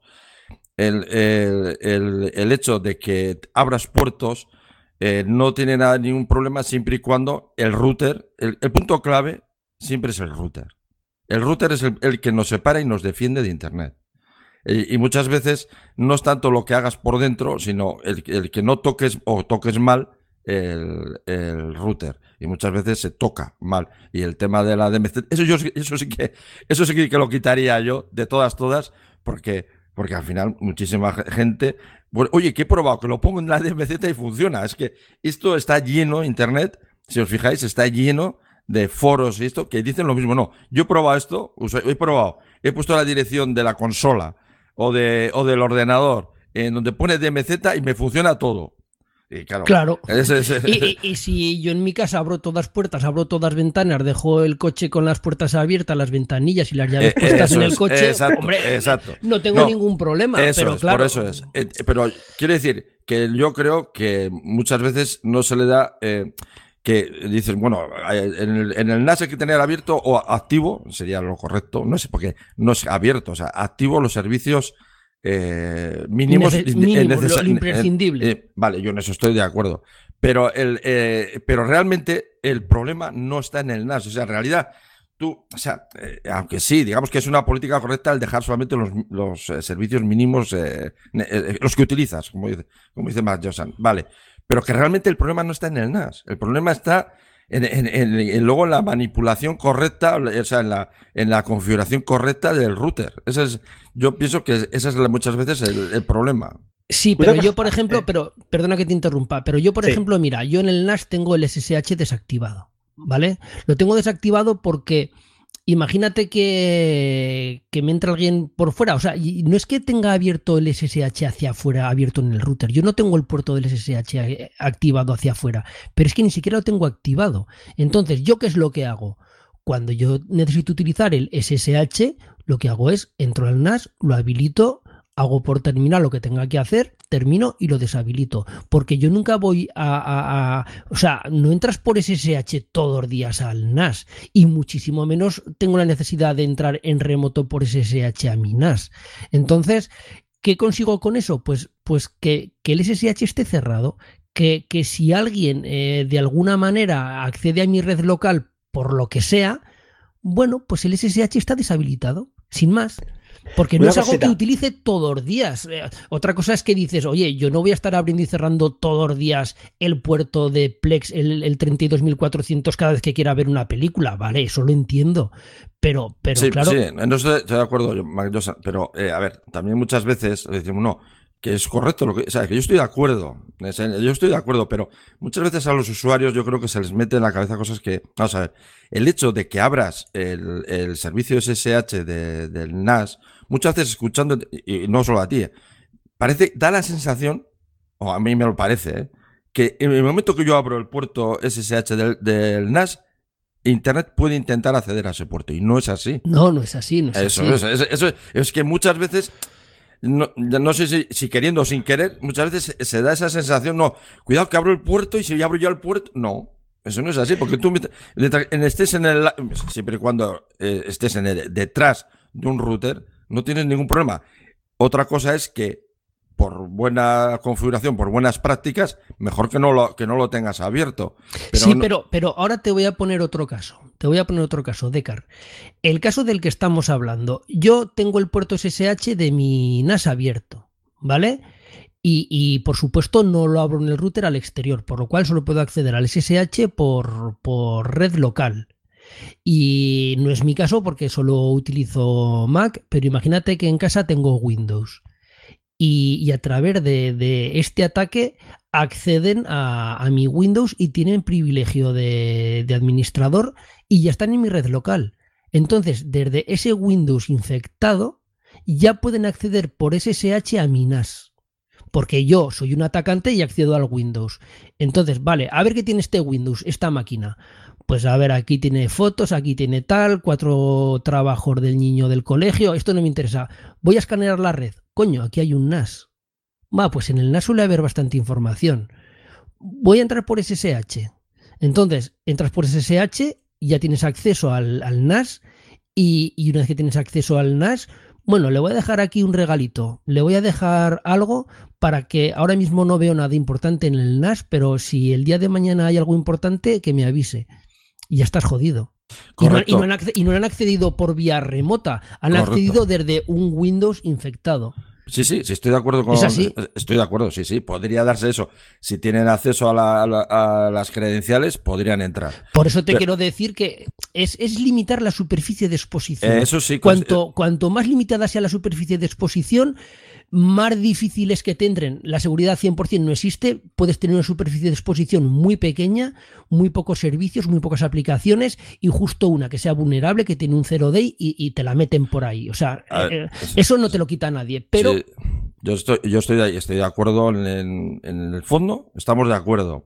Pero que a veces, eh, y no solo en muchos eh, blogs, muchos, o sea, que en el fondo es de acuerdo, o sea, lo que dices tú, hay que tratar, solamente si realmente no utilizas el SSH o, el FTP. O el FTP o, cualquier otra cosa. pero muchas veces eh, se mete miedo a los usuarios de una forma incorrecta. O sea, es decir, no porque tengas el FTP abierto, el SSH, te va a entrar nadie. Es que eso es lo que yo. No, que, pero es buena política tenerlo cerrado. Eso sí. Eso, eso que quede claro. Pero no, es decir, no, no abres el FTP que te entran. No, a ver mejor que lo tengas cerrado, pero tampoco se te va a morir nada porque, porque, lo normal es que no te entre nadie mientras que tú no metas la pata en el router. Eso, eso, es, eso es el, tema. Ahora, como política, es mejor, si no lo utilizas, ciérralo. Y si lo utilizas, ah, tienes que configurarlo de una manera pues, eh, correcta, por encriptación, lo que sea. Eso, eso es, muchas veces, yo creo que sería la forma correcta de, de, de, decir las cosas. No decir, no abras por FTP porque te entran, hombre. Te entran, pues eso, lo que dices tú, si tengo un orden, si te infectan un ordenador, que bueno, pues claro, la, casuística, luego hablamos de los Mac. Pero es, que eso no, pero es que eso no lo puedes saber, Decar. Es que eso no lo puedes saber. O sea, yo por supuesto que, que, intento tener mi red segura y, y, por ejemplo, para que te hagas una idea, el único Windows que hay en mi casa es un ordenador que se empeñó mi hijo en que se lo comprara y por supuesto ese ordenador eh, va con Windows por poco tiempo porque me parece que se lo voy a quitar y le voy a poner un Linux, pero bueno, es el único ordenador que, es Windows que hay en la casa, lo maneja un niño de 11 años y por supuesto ni tiene acceso al NAS ni tiene acceso a nada. Él sí puede con su ordenador mirar cosas en Google, puede hacer cosas, pero no comparte la red. Precisamente porque es un, fallo de seguridad que mi hijo con 11 años, pues lo más normal es que el día de mañana pues meta la pata porque es normal, porque no tiene conocimientos y, se la metan doblada. Entonces, el problema es que mi hijo tiene los conocimientos de informática del 95% de los usuarios. Es que eh, el problema está, creo yo, en que la informática ha entrado demasiado rápido en, la, en las casas y mucha gente tiene un ordenador, pero realmente no tiene el conocimiento mínimo que hay que tener para manejar un ordenador. Entonces, como hoy en día la informática es tan fácil que te viene ya con el Windows instalado. Y, eso, y, eso, no va a mejorar. Y no va a mejorar, eso, no está claro. Eh, o sea, el otro día hablando en un podcast que hice yo sobre el tema, hablando sobre el tema generacional en Internet, realmente la, generación, la mía, bueno, yo soy mucho mayor que vosotros, pero no, creas, no creas. pero quiero deciros que, que ahora todo el mundo, los jóvenes se utilizan, pero es, o sea, realmente están a años luz del conocimiento de las generaciones que teníamos nosotros, de, de los que empezamos con Internet. Y, o sea, los, los, chavales de las generaciones nuevas que vienen ahora tienen y van a seguir teniendo un conocimiento, no, bueno, que nosotros nos asustamos. Porque no, menor, lo, van a tener yo creo cada vez menor porque cada vez, cada vez la informática es más fácil. O sea, es que ahora ya mucha gente ni siquiera tiene un, un ordenador. Entonces, es que es tan sencillo como Conocen tener un aplicaciones, aplicaciones, aplicaciones, aplicaciones, aplicaciones, pero lo que hay de abajo, nada, cero. Tú te metes a la tienda de aplicaciones de, de, de, de iPhone, de, de Android, de lo que sea, vas a la tienda, eliges la que quieres, le tocas con el dedo y se te descarga. Mira, otra cosa que me pasó el otro día, para que veas lo que son las cosas. El, ya sabéis que hace una semana estuvo durante tres o cuatro horas caída eh, WhatsApp. Pues al, día siguiente recibo un, un WhatsApp de mi hijo mi hijo tiene un teléfono desde hace mes y medio, un teléfono viejo mío, pues porque se fue de viaje y se lo puse, ¿vale? Y recibo un, WhatsApp suyo que era que me había reenviado una locución de voz de, de, una chica sudamericana que decía que era de WhatsApp, que solo quedaban 500 cuentas libres de WhatsApp, que a partir de esas 500 en que se gastaran, WhatsApp iba a ser de pago y no iban a dejar entrar a nadie más en WhatsApp. Ya poco menos que lo cerraban. Y a partir de ahí, el que quisiera, cada mensaje de WhatsApp se tendría que pagar, igual que lo que ocurría antes con los SMS. ¿Vale? Entonces mi hijo me, y bueno, y al final decía que si querías que no te pasara eso, que reenviaras el WhatsApp a tu agenda de contactos y verías como al día siguiente el WhatsApp seguiría siendo verde y si no hacías eso, el, el icono del WhatsApp se volvería rojo. Una tontería tremenda. Pero mi hijo se lo, se lo tragó, es que se lo tragó. Y, como en la agenda de direcciones de WhatsApp solo estoy yo y su madre, pues nos envió a cada uno de los dos el, el WhatsApp, nos lo reenvió. Lo que le intentaba explicar yo a mi mujer es lo siguiente. Mi hijo se lo creyó totalmente. Y, y, el programa, o sea, la locución de voz lo que decía era que reenviaras el WhatsApp. Imagínate que mi hijo tiene Android. Y, esa locución de voz le dice, instálate este APK porque a partir de ahora WhatsApp va a ser de pago instálate este APK y con este APK ya no va a ser de pago. Mi hijo se instala el APK, hace clic y se instala el APK de, de Android. Y por supuesto, el que te envía eso, ese APK va a llevar de todo. Pues mi hijo estaría en casa con un teléfono que yo ni me habría enterado de que le había llegado ese mensaje por WhatsApp o como sea, con un teléfono infectado que está en mi misma red local. Y además hay que tener en cuenta que hoy en día un teléfono es un ordenador, tiene la misma potencia que un ordenador. Entonces, mi hijo estaría en casa con un teléfono, con un virus metido, enganchado a mi misma red local, donde están los ordenadores, donde está el NAS, donde está todo. O sea, que quiero decir que, que la, la seguridad no hay que ser paranoico como gente que conozco yo, que dentro de su propia red eh, se conectan a través de VPNs, ¿vale? Pero sí que hay que tener un mínimo de seguridad, sobre todo teniendo en cuenta que el 95% de la gente, nosotros, nosotros tres, no representamos a la media de la gente. Para nada. Pues, pues entonces no tienen ni idea de informática. Entonces, a lo que iba al principio, ha entrado la informática de una manera muy rápida en, los hogares porque se ha abaratado mucho el precio de la informática y aparte se ha hecho de una manera muy accesible, de que es muy fácil de manejar, no hay que saber cómo, como antiguamente. Y claro, esa gente no quiere saber de seguridad, no quiere saber informática. Lo único que quiere saber es como me dice mi padre. Tú dime a qué botón le tengo que dar. Él no quiere saber cómo se instala un programa. Él solo quiere saber que en el escritorio de su ordenador le hace clic aquí y hace lo que sea ese programa. Entonces, claro, pues eh, eso hace que las redes cada día sean más vulnerables, con el problema de que cada vez los ordenadores hacen más cosas y cada vez tenemos más información en los ordenadores. Y claro, eso es un problema muy grande. Una cosita, y, os dejo, ¿eh? porque estoy, estoy alucinando. Me ha encantado la charla.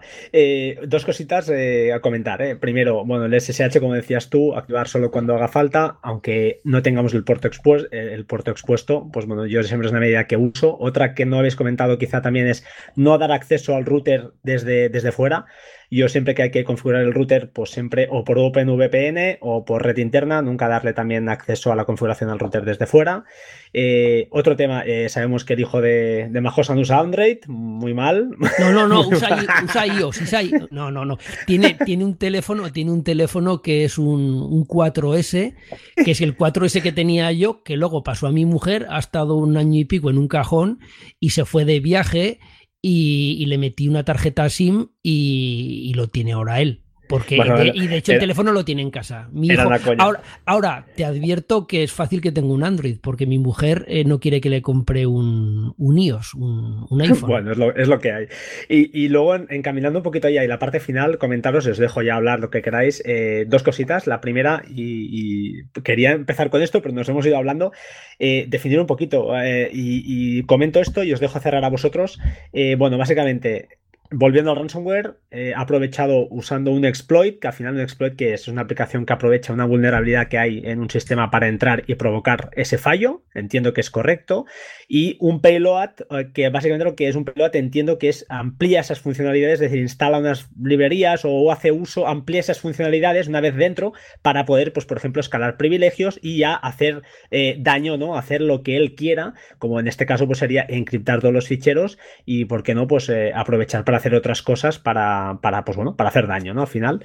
Eh, ya os dejo, os dejo terminar dos cositas. Primero, he leído por ahí que, y volviendo un poquito al tema inicial, que el hecho de abrir un zip, un zip con este malware, ya se infectaba. Y yo, mm, ¿eso es correcto? Ponía que se ejecutaba, un código de JavaScript. Digo, yo aquí no, veía unas mezclas, unas cosas raras. Yo entiendo que hay que abrir el zip y ejecutar lo que haya, el exe que haya. Eso, eso no lo creo. Eh, claro, claro. Y luego, por otro lado, ya os dejo enlazar y acabáis como queráis. Eh, ¿Qué medidas, eh, mm, aparte de las copias de seguridad, sé que hay esos malware además que, que tienen mala leche, esos ransomware que además, pues eso, están dormidos y claro, arrancan al cabo de cuatro meses. Eso quiere decir que las últimas copias de durante estos cuatro meses están, están ya, em, pues eso, infectadas. Eh, quiere decir que perderíamos, perderíamos cuatro meses de trabajo, ¿Es, así. Y finalmente os dejo ya, ahora sí, eh, pues exponed qué medidas, aparte ya habéis dicho, ¿no? Sobre todo, pues que el mayor fallo de seguridad eh, en cualquier red está entre, ¿no? Alguien lo dijo, creo que fuiste tú, Majosa, entre la silla y el teclado, ¿no? O sea, Eso se llama error de capa 8. Pues el error, de capa 8 es, es eso, eh, se, le, se dice coloquialmente, ¿vale? El error de capa 8 es pues cuando mete la pata el usuario. Sí, y, ese, ese, es muy difícil, ese. ¿eh? Y es muy complicado. Ese es muy complicado, ¿eh? Medidas eh, sencillas, eh, os he expuesto todo esto y comentad lo que queráis. ¿Y qué medidas a nivel usuario, a nivel empresa, aparte de sentido común, aparte de copias de seguridad, si veis alguna cosa que digáis, bueno, pues yo además añadiría esto. os dejo, vosotros mismos. Tecar, si quieres empezar, tú mismo. Hombre, yo, claro, una cosa es a nivel de grandes empresas o, empresas, empresarial, digamos, y otras a nivel de, usuario particular, ¿no? Eh, ha, habido a principio de la charla, eh, Mac Josan ha hablado del tema un poco de eso, ¿no?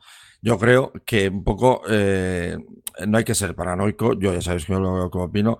Eh, tienes que adecuarte un poco eh, lo que utilizas, lo que tienes, aplicando unas medidas de, de seguridad pues un poco lógicas y, y, tampoco vamos y tener el tema de las copias de seguridad, por lo menos una mínima copia de seguridad tener que hay gente que, no tiene, aquí muchas veces hablan de gente que tiene eso, con, con, tres, eh, que hay, yo escuchando a Mark en su podcast, Bueno, bueno, eso, eso es para la mayoría de la gente, eso es ciencia ficción. Eso de que tiene, no, me acuerdo cómo era a nivel de tres capas de, vamos, de, copia de seguridad. El 321. Eso sí, bueno, exacto.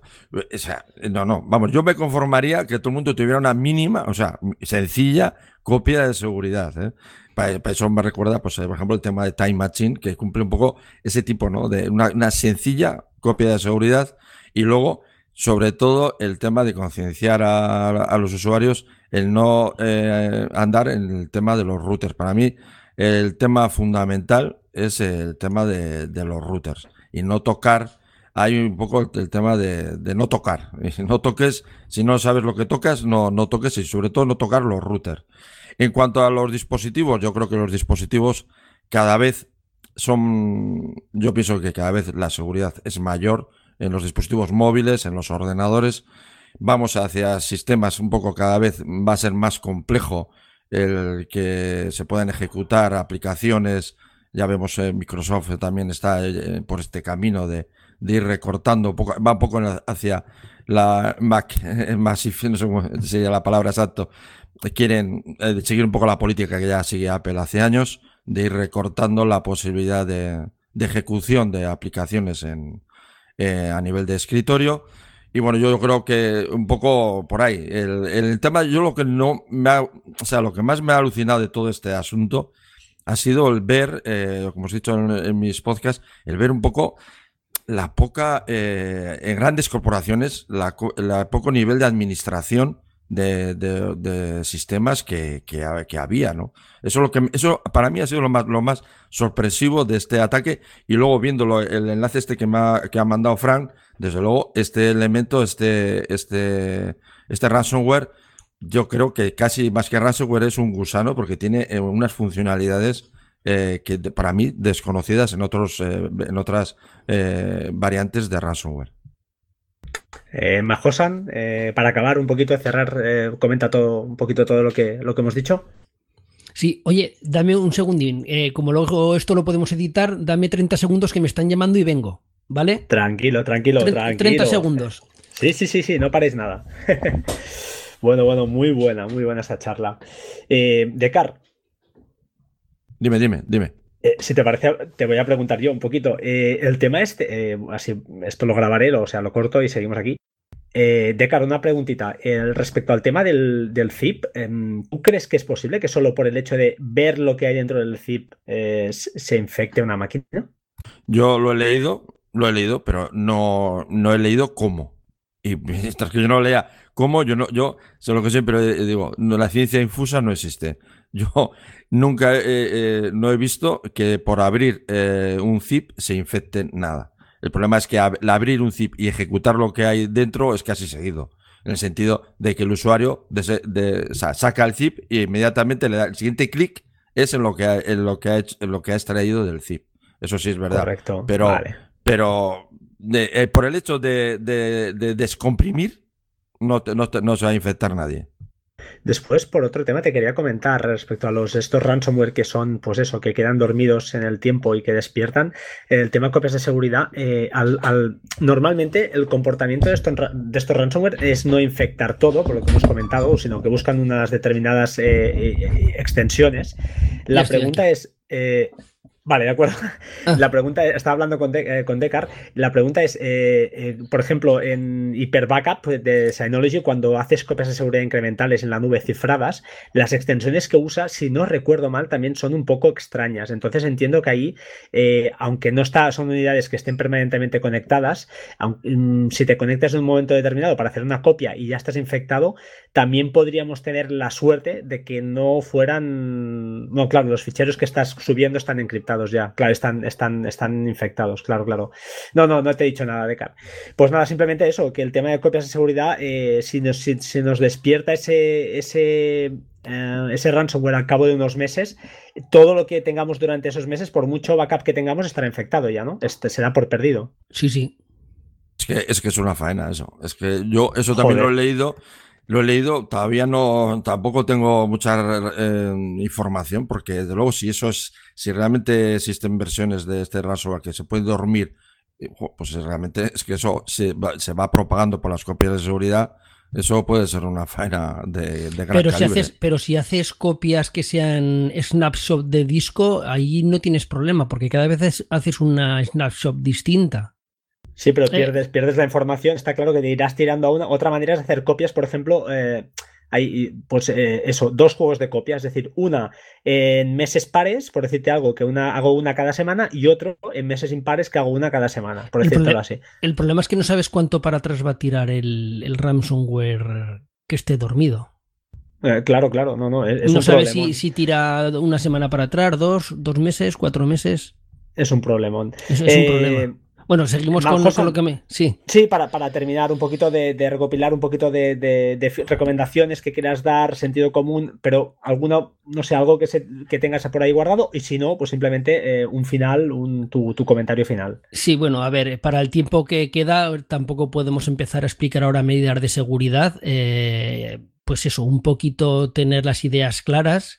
Eh, una cosa, solo, solo mencionarlo no es lo mismo un backup que, tener una copia sincronizada, es decir, si yo tengo lo típico, pues no, es que yo lo que a mí me interesa lo tengo en Dropbox o lo tengo en tal otra nube, pues claro, si a mí me cifran la carpeta de Dropbox que tengo en mi ordenador, como eso se replica en los servidores de Dropbox, pues automáticamente eso también queda cifrado, por lo cual perdería las dos. Entonces no es lo mismo una copia sincronizada eh, tipo Dropbox o cualquiera de estas que un backup realmente bien hecho. Ahora no vamos a explicarlo porque no da tiempo, pero bueno, eso por un lado.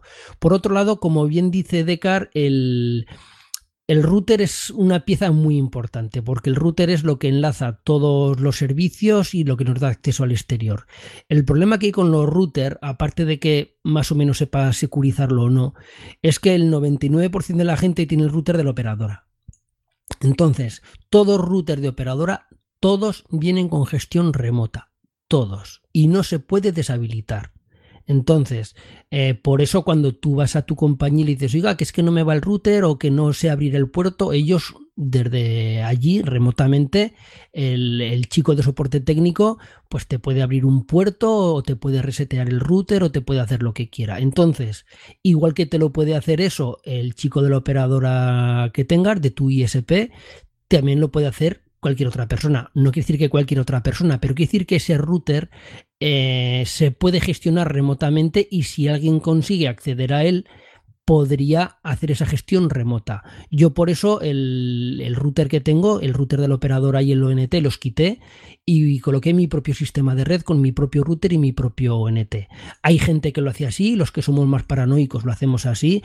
Por ejemplo, en un podcast escuché una entrevista a, a la Wait eh, de Securízame y él lo tiene así, tiene el router de la operadora, pero lo tiene con el DMZ contra un cortafuegos y contra su propia red y luego aparte le deshabilitó esas opciones y lo que hizo fue llamó a su operadora simulando que tenía un problema con el router y cuando su operador le dijo que había algo raro que no pudiera acceder a su router les colgó el teléfono. Entonces no es tan sencillo, no es tan sencillo. Yo, yo no me hace falta llamar a mi operadora porque sé que no van a poder acceder porque tanto mi router como mi ONT los cambié lo expliqué todo en, en Naseros, en, el, en YouTube tenéis todo el proceso y, los posts donde se explica todo el proceso, pero que muchas veces la securización no es fácil. Eh, hay que hacer ya cosas raras que no están al alcance de todo el mundo, pero bueno, ya depende del nivel de paranoia que tenga todo el mundo. Hombre, es que si, si todos los usuarios de todos los usuarios de internet se empiezan, se ponen a cambiar los dispositivos de las operadoras, entonces sí que, bueno, sí, pero, vámonos. Claro, pero, pero, pero claro, el tema es que, que, esta persona, la Wait, tiene un servidor en, en, la oficina que lo tiene por a través que se puede acceder solo por VPN, bueno, lo tiene muy bien securizado, como es lógico, porque él se dedica a esto. Pero claro, eh, yo no digo que por securizar tunas hagas todo eso en tu casa pero a lo mejor si eres una pyme y tienes datos críticos sí que deberías hacerlo. O, o, sea, aquí una cosa que tiene que quedar muy clara es que es muy distinto la securización que tiene que tener un usuario mm, básico a una pequeña empresa o a una empresa más grande o a una macroempresa y luego dependiendo qué datos. Entonces, eh, si, si, encima manejar datos que no son tuyos por la OLOPD, tú estás obligado a, Tú eres el custodio de esos datos. Si tú eres una gestoría, eres un despacho de abogados, donde tienes un histórico de los casos que has llevado con las pruebas periciales, con todo en, en tu ordenador, tú eres el custodio de esos datos. No es lo mismo eso a que seas una empresa que, yo que sé, que sí, que tienes un ordenador, pero que fabricas tornillos. No te van a sacar ningún dato sensible, más que la contabilidad de tu empresa hay a quien le vende los tornillos. Pero, pero eh, eso es a lo que voy, que cada cual tiene que saber el uso de sus datos, si son suyos, si no son suyos, y el nivel de seguridad que tiene que poner. Y si tú no sabes, oye, para eso hay gente como tú o gente que se dedica a la seguridad, pues oye, pues págalo y que te, y que te monten un sistema seguro, eso está claro. Tiene que haber una correspondencia entre, digamos, el riesgo y los niveles de, seguridad que tengas que poner. Pero tiene, que, ser algo, tiene que ser algo un poco... A saber, yo, eh, si, si realmente... Eh, eh, te pones a mirar eh, los riesgos y, no harías nada. O sea, quiero decir, yo hace muchos años que empecé poniendo dispositivos conectados, primero me acuerdo, a través de GPRS y dispositivos de, vigilancia, a través de, GPRS. Si te pones a mirar la seguridad que había, entonces quiero decir, no, no, no harías nada tampoco. Es decir, muchas veces si te pones a mirar estrictamente los riesgos de, seguridad, riesgos de seguridad siempre va a haber. Sí, siempre va a haber. es imposible cerrar todo. Eso Exacto. claro. Eso, o sea, muchas veces se toma, y más hoy en día, se toma la seguridad como una excusa para no hacer nada. Y yo, eh, eh, muchas veces el, el, tema de la seguridad tiene que haber una correspondencia real, una correspondencia real entre los riesgos y las medidas de seguridad. Si yo habría tomado una, una, bueno, no estaría donde estoy ahora. Quiero decir, yo, yo muchos años en mi trabajo he usado las redes cuando todavía no era, hoy las redes a nivel de seguridad son muchísimo más seguras que hace 10, o que hace 20 años. Y, y, Hace 10 años estaba el cifrado web en vez del eh, WPA. Exacto, no, no. y, las páginas web entrabas en Google y todo el mundo podía ver lo que estabas haciendo, ¿no? Si estaba en la red local. Pero hoy en día no. Tú buscas, yo qué sé, como crece la patata en primavera en Google y eso va encriptado. Pero, eh, eh, pero es, que quiero decir que eh, si yo habría tomado, o sea, que tiene que haber una, simple, una, una correlación entre, entre la seguridad y lo, que vayas a hacer, pero de una forma real. No hay que, no hay que ser tampoco limitador o paranoico porque al final te, te, limita. O sea, esto es, yo tengo empresas, esto es seguro, es tan seguro, tan seguro que no vale para nada. ¿no? eso es la...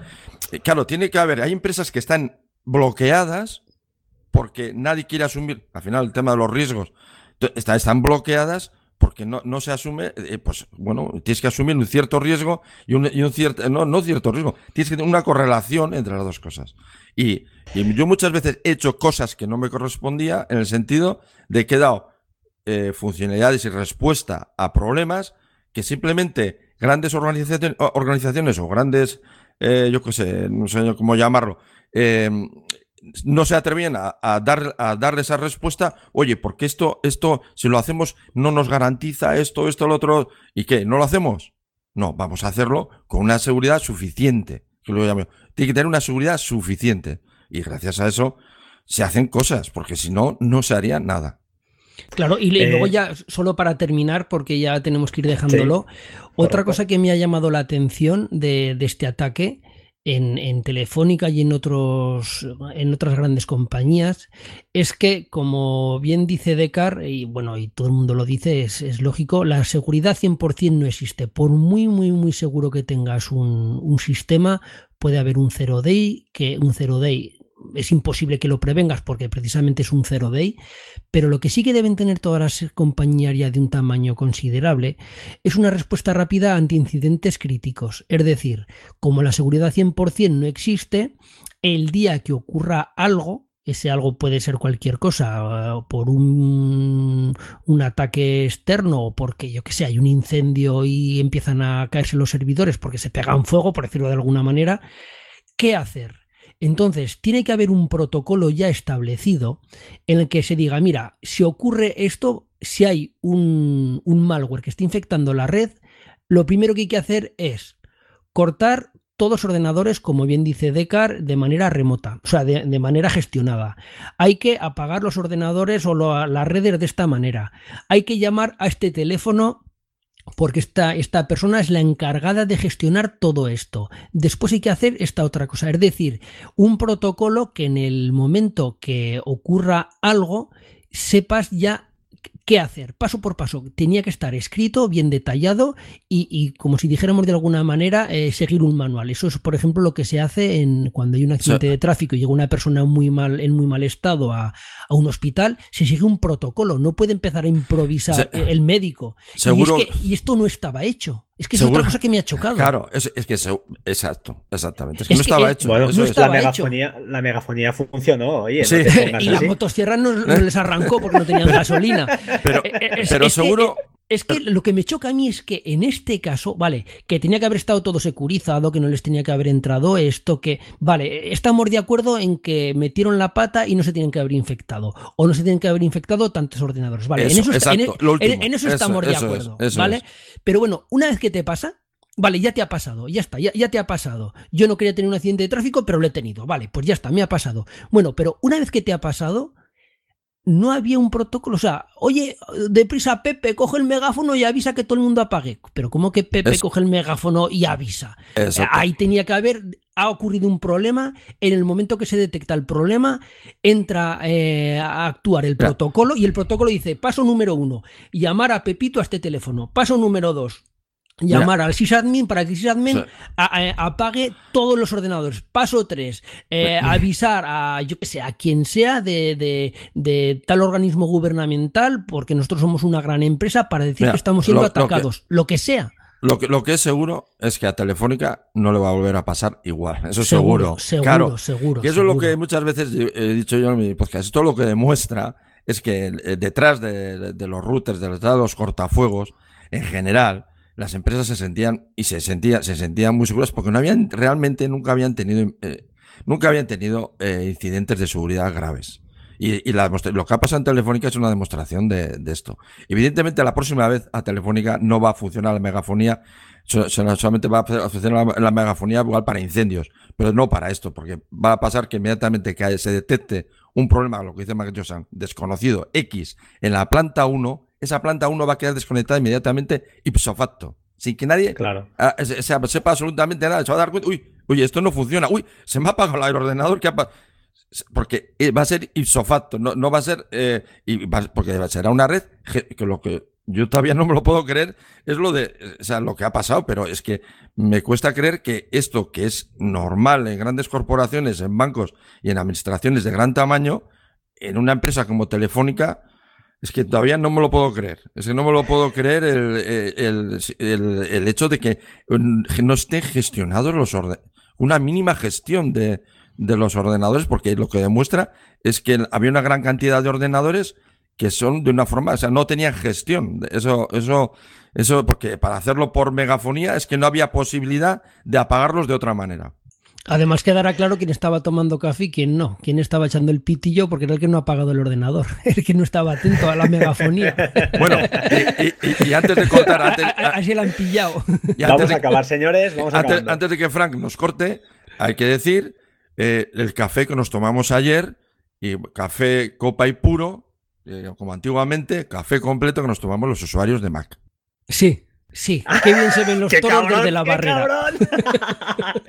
Oye, ahora sí, vamos, vamos acabando. Yo eh, termino yo, ¿vale? Eh, reglas generales, aplicar por favor los parches de seguridad los usuarios de Windows. y los de Mac también, ¿eh? Y los de Linux también, todos. Pero no vamos, no vamos, a entrar en diálogo, pero sabéis perfectamente que los de Mac son más en el tiempo, los de Windows son más, eh, más al día, los Zero Days o al menos los 0 los que se descubren, pues la, aplicación de parches es más continuada en el tiempo. Pero bueno, eh, acabamos ya. Simplemente, pues eso, eh, sentido común, lo que habéis comentado vosotros. No caer en la paranoia, estoy con Decar, no caer allí, voy a montar un proxy, voy aquí, voy a parar en casa, pues bueno, quizá no, no haga falta. Y finalmente, y ya despido, eh, despido el tema, comentar que no es el mismo tipo de malware, pero que al final, eh, como anécdota, eh, preparando esto un poquito, me encontré con el Stuxnet, que era un gusano que, si os recordáis, seguro que lo recordáis vosotros, en 2010 o 2013, no recuerdo, eh, en una fábrica de, Irán, ¿no? Una fábrica, bueno, una, una, una, ya te lo diré. Eran las centrifugadoras de uranio para hacer la... Correcto. eran, lo que hicieron, bueno, ahora no lo voy a explicar. era, un arma, Le pensaron el sistema SCADA de las centrifugadoras de uranio. Pero fijaos de, qué manera más tonta. Con un pen, como fueron dejando pen, ¿no? A los rollos Mr. Robot, ¿no? Eh, pens drive eh, cercas en el parking, en no sé qué. El típico empleado que lo pilló y lo metió en un ordenador de la red local interna y a partir de ahí ya tomó el control de mil máquinas. No, no, no, no, no, funcionaba así Stugnen. No, ¿Ah, no? no, funcionaba así, no. Pues acábalo tú y acabas y rezamos el rizo y, terminamos, ¿eh? A ver, eh, lo que, querían hacer era eh, modificar el sistema escada de las centrifugadoras. Entonces lo que hicieron fue soltaron eh, varios pendrives con varios Zero Day que compró la, la, CIA, aunque el ataque lo realizaron creo los israelíes, eh, lo que hicieron fue con varios Zero Day prepararon varios pendrive y los dejaron por ahí tirados y la gente los cogió y se los llevó a casa. Entonces, este, este ataque lo que consistía era en ir buscando los ordenadores que controlan las centrifugadoras. Entonces, tú lo que hacías eras cogías ese pendrive, lo pinchabas en tu ordenador y lo infectaba. Y lo que hacía era, oye, ¿eres tú un ordenador de explicado de una manera muy burda, ¿no? ¿Eres tú un ordenador de la central nuclear? No, yo no soy. Y paraba ahí. Pero dejaba infectado ya ese ordenador. En el momento que alguien pinchaba otro pendrive, lo que hacía era infectar ese otro pendrive. Entonces, eso fue pasando de ordenador a ordenador y se fue extendiendo eh, eh, eh, esa, ese virus, por decirlo de alguna manera, se fue extendiendo hasta que alguien cogió un pendrive, lo pinchó en su casa, que a lo mejor su hija había traído otro pendrive que estaba infectado, y le infectó el pendrive.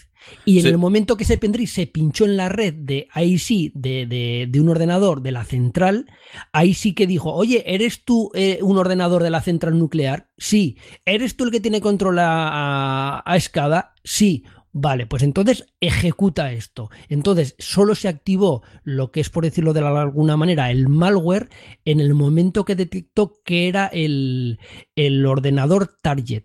Que eso fue un, malware muy, muy bien diseñado y diseñado a la carta. Un arma, pero tiene razón, Frank, en el sentido que, bueno, sí, lo, el funcionamiento es como dice Mark Johnson, pero evidentemente estoy seguro que los pendrives no se perdieron no sé dónde, se perderían, estoy seguro, en sitios muy determinados donde se sabía que trabajaba o pasaba gente de... Ahí está. yo eso hace en los años 90, creo, hice una con otros tiempos, hace muchos años, esto ya está fuera del ámbito. Eh, me, se me olvidaban algunos disquetes, algunos disquetes con un eh, calendario sexy. Hace, ya te estoy hablando, hace muchos años. Y, Oye, me van a echar de casa, ¿eh? sí, sí, hace, esto hace, hace muchos años. Y eh, claro, en, una, en, una, entidad administrativa, y claro, eh, pero claro, eso hoy en día no se podría hacer, no, no pasaría, pero en aquel tiempo me acuerdo que habría unos, en una planta habría unos 30 ordenadores y se infectaron, creo que 8 o 10 se infectaron. O sea, eh, era muy fácil entonces el, hacer ese tipo de, cosas. Estoy hablando, ya te estoy, estoy, hablando de hace muchísimos años. ¿eh? Y, cambio, hoy en día, eso no eso, ese tipo de ataque en una red local administrada no se podría llevar a cabo. Bueno, señores, ahora sí, eh, para finalizar, y ahora sí acabamos, recomiendo la serie Halt and Catch Fire, informática de los años 80-90, os la recomiendo. Si no la habéis visto, Decar, mírala porque es genial. Y ahora sí, creo que ya hemos, hemos peinado bastante, bastante lo que pasó el viernes. Hemos hecho un poquito de. Bueno, veis, habéis eh, hablado sobre todo de temas de seguridad. Ha sido una charla súper, súper formativa, súper entretenida, con mucho contenido. O sea que yo, por mi parte, os agradezco muchísimo el hecho del esfuerzo de estar aquí hoy domingo, pues por la mañana, eh, sacrificando tiempo de familia para, estar aquí. Y nada, chicos, eh, lo cerramos aquí, ¿vale? Eh, lo... Por mi parte, me despido de todos. hasta pronto. vosotros mismos, cerrad el programa. Pues nada, yo un saludo para todos. Ha sido un placer hablar con vosotros, tanto con Josan como contigo, Frank. Y nada, un saludo para todos y cuando queráis ya sabéis dónde me tenéis. Un saludo. Nada, yo lo mismo, pues saludar a todo el mundo y nada, aquí me despido, ya, ya hemos dicho bastante y nada, hasta la próxima. Chao, chao, hasta pronto.